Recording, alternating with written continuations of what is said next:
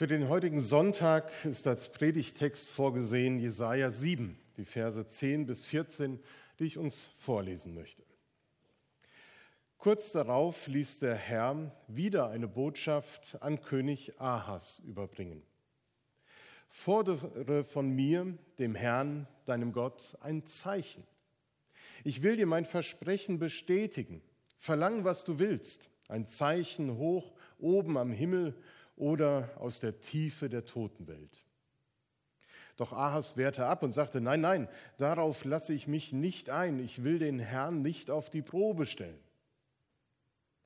Jesaja aber erwiderte: Hört, ihr vom Königshaus, reicht es euch nicht, dass ihr den Menschen zur Last fallt?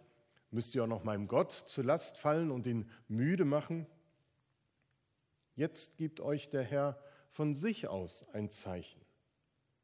Die junge Frau wird schwanger werden und einen Sohn bekommen. Immanuel, Gott ist mit uns, wird sie ihn nennen. Jesaja 7, Vers 14 gilt als der meist kommentierte Vers des Alten Testaments. Und nach Martin Buber, einem Theologen, ist er wohl die umstrittenste Bibelstelle überhaupt. Man kann sich fragen, warum nur? Nein, ich werde heute in diesem Gottesdienst nicht das Thema der Jungfrauengeburt behandeln, das mit diesem äh, Vers natürlich eng verbunden ist. Denn wie heißt es so schön, unterm Tannebaum wird nicht gestritten. Also lassen wir das auch. Die meisten Ausleger und Kommentatoren sind sich ohnehin darüber einig, dass das hebräische Wort Alma die junge Frau im heiratsfähigen Alter bezeichnet und nicht nur dem Begriff der Bedeutung Jungfrau eingeschränkt werden kann. Deswegen dieser Unterschied zwischen der Lesung und auch dem alttestamentlichen Text. So viel Einigkeit unter Theologen, von denen ja heute mindestens fünf unter uns hier verweilen. Das ist ein guter Schnitt heute bei diesem Gottesdienstbesuch. Das passt zum Weihnachtsfest. Würden wir uns aber in die Zeit von damals zurückversetzen und diese Worte hören und fragen, ja, wer ist denn jetzt diese junge Frau? Und wer ist denn dieser Sohn, der da geboren werden soll und Immanuel heißen soll, da würde die Streiterei gleich schon wieder losgehen. Ist auch losgegangen über viele Jahrhunderte. Manche legen so eine kollektive Deutung nahe, dass das der übrig gebliebene Rest des Volkes Gottes im Exil ist, der sich wieder bekehrt und zurückkehren darf. Andere sehen in diesem Sohn oder in diesem Jungen einen weiteren Sohn des Propheten Jesaja. Und die junge Frau ist seine Gattin.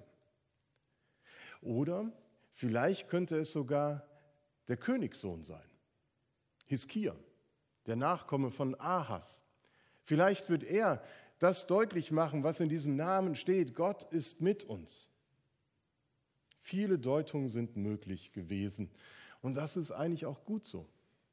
Denn so wird die Verheißung dieses alten Prophetenwortes zu einem Zeichen, das 300 Jahre später neu gedeutet und verstanden werden kann, nämlich christologisch von Jesus her.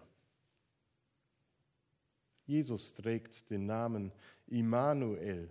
Gott ist mit uns. Und wie kann es deutlicher werden als in der Geburt des Sohnes Gottes? Bleiben wir aber vorerst noch bei dem Propheten Jesaja.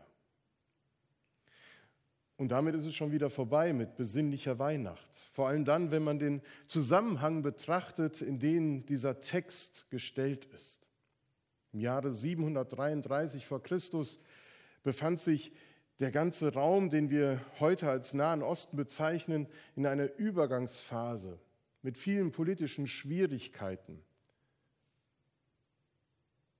Verhältnisse, die ganz schwierig und kompliziert waren.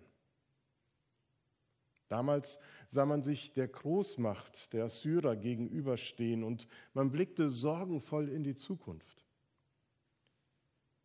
Die Menschen hatten Angst vor Krieg, vor gewalttätigen Auseinandersetzungen.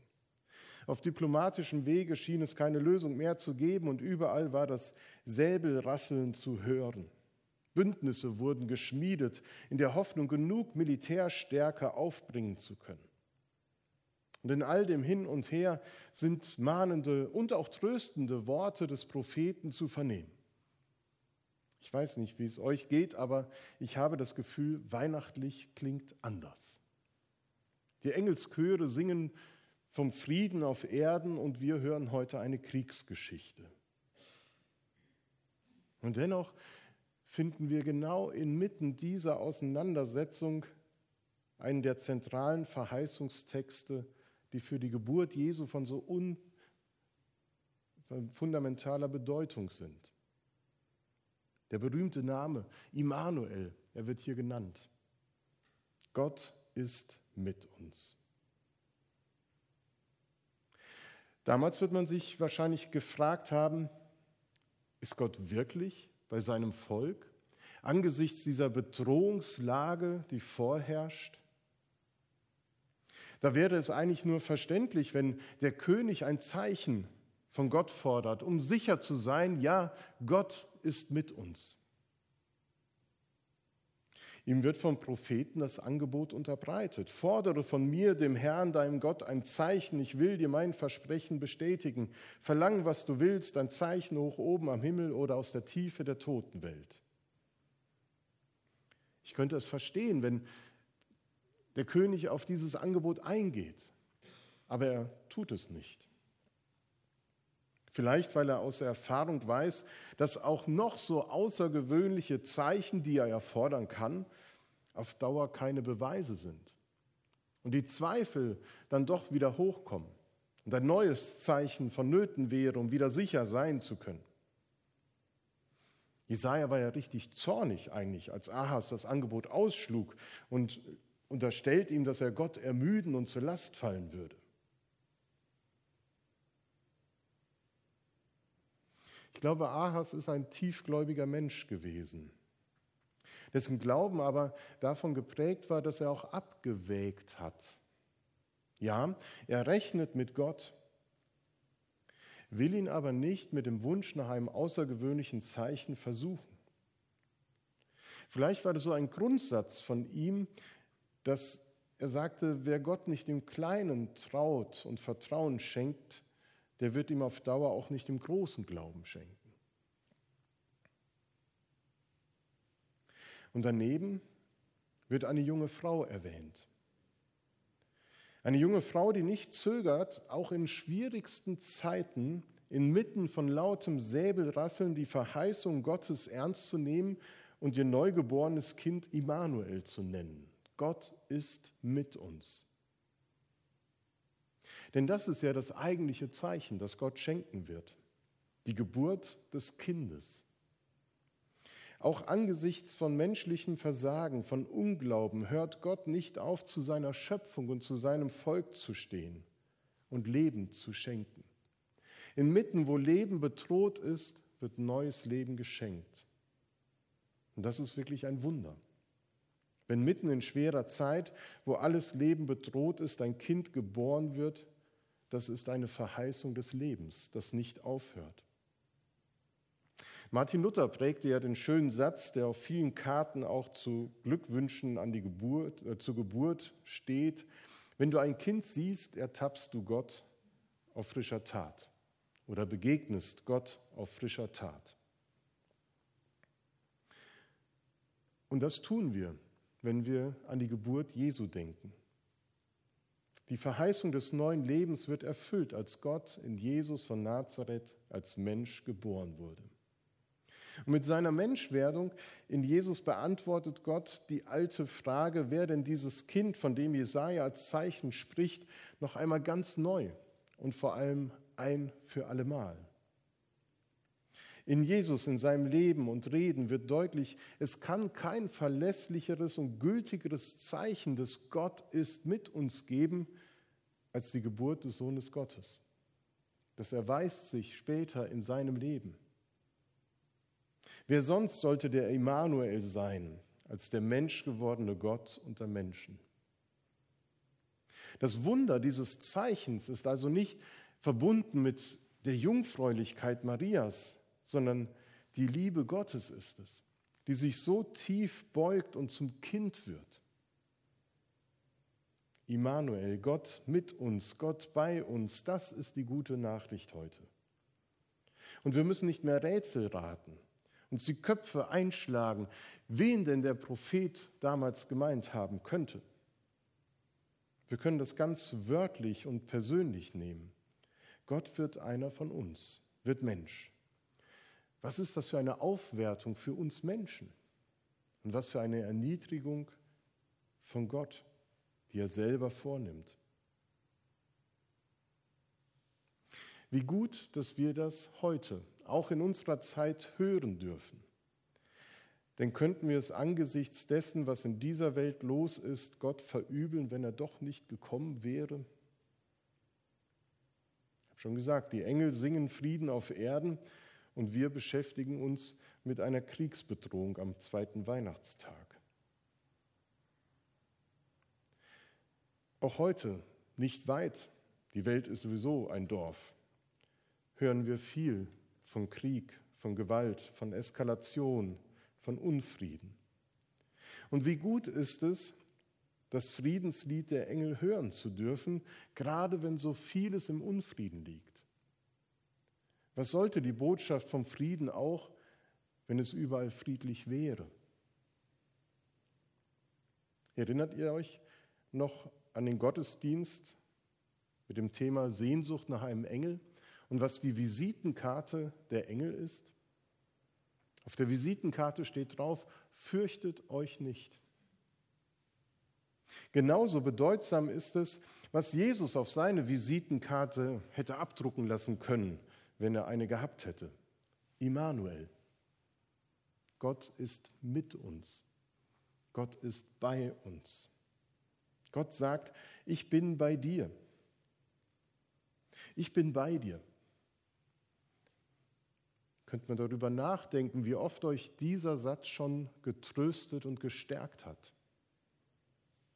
Damals als Kind, zum Beispiel bei Gewitter, als Mutter oder Vater gesagt hat, ich bin bei dir, hab keine Angst. Oder als man durch den dunklen Flur ins Zimmer begleitet werden musste, wer weiß, welche Monster da links um die Ecke stehen. Oder auch später, als man bestimmte Situationen zu bewältigen hatte, wo man sich alleine nicht traute und ein Freund und eine Freundin gesagt hat, ich gehe mit dir, ich bin bei dir. Ich habe dieser Tage noch mit Gudrun Pankoke telefoniert und sie hat noch einmal, wie so oft, zum Ausdruck gebracht, wie sehr sie das stärkt, dass sie weiß, Gemeinde betet für sie. Gerade jetzt, wo sie eben im Krankenhaus liegt, über so lange Zeit schon. In Gedanken seid ihr bei mir und das spüre ich, sagte sie. Die Gewissheit, dass wir nicht alleine sind, die gibt uns Mut. Und dabei scheint es gar nicht so wichtig, was der andere tut oder sagt, sondern einfach, dass er da ist, reicht schon. Die Mutter kann ja das Gewitter nicht verhindern. Der Flur wird ja nicht heller.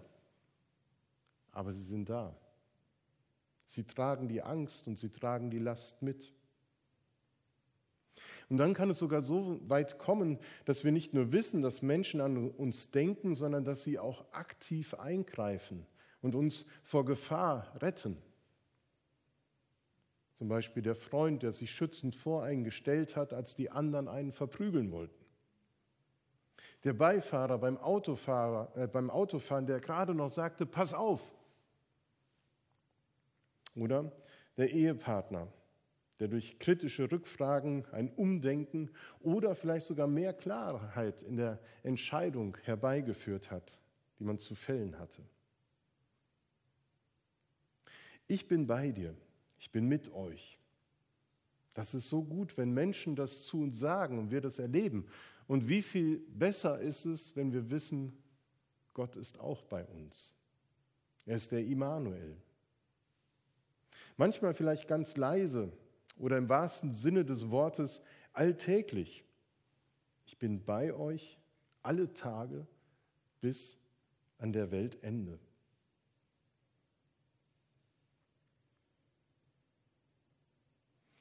Weihnachten zeigt uns, Gott ist mit uns. Er ist Mensch unter Menschen. Eine unglaubliche Aufwertung. Aber gerade darin liegt auch ein Problem. Es bleibt eben alles menschlich. Das Zeichen, ja, es ist hoch vom Himmel gekommen, aber es wird menschlich, es wird irdisch.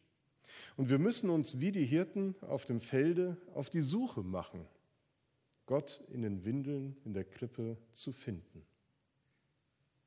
Die junge Frau, die uns ihre Geschichte sozusagen ja später dann erzählt, ist uns zu einem Vorbild oder kann uns zu einem Vorbild für unseren Glauben werden, denn sie hatte den Mut, in der Geburt ihres Kindes das Zeichen des Immanuels zu sehen und es danach auch so zu benennen. Wenn wir wieder einmal die tiefe Sehnsucht nach einem Zeichen der Nähe Gottes verspüren, dann soll uns der, der Name Immanuel einfallen und begleiten. Und ich wünsche euch in den Rest dieses Jahres, aber vor allen Dingen auch in den kommenden Monaten viele Zeichen der Liebe und Nähe Gottes und seiner Begleitung.